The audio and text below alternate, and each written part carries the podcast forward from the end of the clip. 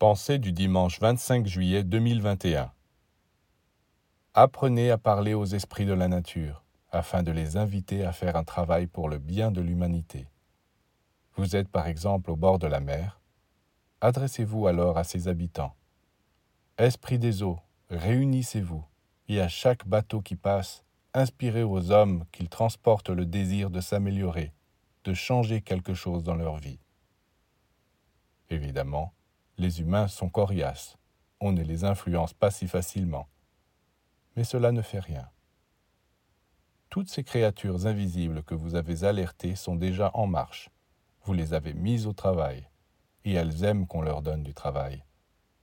La plupart ne savent pas ce que c'est de travailler pour une idée divine, car les esprits de la nature n'ont aucun sens moral.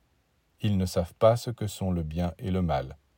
Ils ont seulement peur d'une force cosmique qu'ils ne connaissent pas très bien. Et comme ils n'ont aucun sens moral, on peut les utiliser pour le mal comme pour le bien.